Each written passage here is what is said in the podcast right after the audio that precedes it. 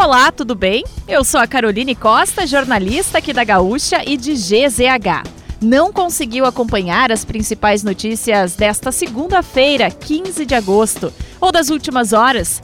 Não te preocupa, pois eu vou trazer aqui para você antes que o dia acabe, que é o nosso resumo diário de notícias do fim de tarde. Oferecimento MrJack.bet, palpite certeiro, saque instantâneo. Acesse mrjack.bet e desafie-se.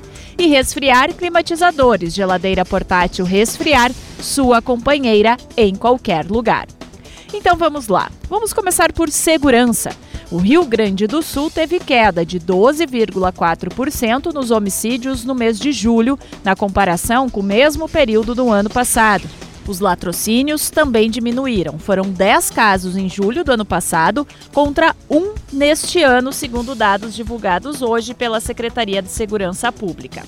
Por outro lado, os feminicídios cresceram mais de 11% no mês, sendo 10 mulheres assassinadas. No cenário acumulado desde janeiro, o estado contabiliza 68 feminicídios, 10 a mais do que no mesmo período de 2021, o que representa uma alta de 17,2%. Terminou hoje o prazo para que partidos, coligações e federações partidárias apresentassem o registro de candidatos para qualquer dos cargos em disputa nas eleições 2022. O primeiro turno está marcado para 2 de outubro. A Rádio Gaúcha realiza amanhã o primeiro debate entre candidatos ao governo do Rio Grande do Sul. Oito dos onze postulantes ao Palácio Piratini participam do encontro, transmitido ao vivo a partir das 8 horas e 10 minutos pela Rádio Gaúcha e imagens no site de GZH. Com expectativa de retomada a pleno após duas edições que priorizaram o digital e tiveram atividades restritas, a Expo Inter foi oficialmente lançada hoje em Porto Alegre. Mais de 600 mil visitantes são esperados durante os nove dias de evento no Parque de Exposições Assis Brasil em Esteio. A expectativa é otimista em termos de negócios, sendo esperados mais de 4 bilhões em vendas no setor de máquinas, dobrando a cifra da última edição. O evento acontece de 27 de agosto a 4 de setembro.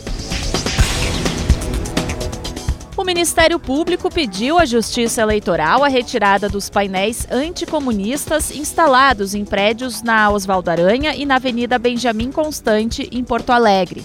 Mesmo ainda sem uma decisão por parte do juiz responsável, a empresa contratada para instalar as faixas de 9 metros de largura por 22 de comprimento já afirmou que vai remover o material.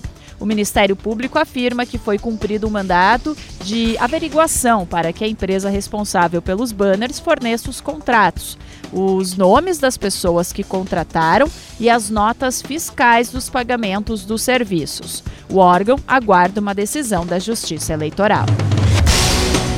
E a Polícia Civil confirmou os nomes das duas mulheres que morreram em um acidente de trânsito na Avenida Sertório, na zona norte de Porto Alegre, na noite de domingo. Ana Carolina Gomes Lopes, 17 anos, e Larissa Areia Lopes, 18 anos, eram passageiras de um automóvel que colidiu em uma árvore próximo ao cruzamento com a Avenida Rio São Gonçalo. Outras seis pessoas que também estavam dentro do veículo ficaram feridas. O delegado responsável pelo caso afirma que inicialmente o caso pode se enquadrar como homicídio culposo na direção de veículo automotor.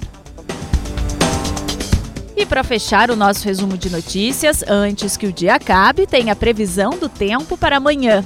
O IMET alerta para risco de temporais com rajadas de vento de até 100 km por hora e queda de granizo no norte, em parte do noroeste no litoral norte e das regiões central, metropolitana e serrana. No sul, o tempo fica firme, com sol entre nuvens. A mínima do dia está prevista para Pedras Altas, com 1 grau. Já a máxima de 25 será em Novo Tiradentes. Na capital, os termômetros variam entre 11 e 17 graus. Se quiser saber mais sobre algum desses assuntos e muitos outros, além dos nossos colunistas, áudios, vídeos, é só acessar gzh.com.br ou o aplicativo de GZH. Amanhã a gente volta aqui antes que o dia acabe. Até lá!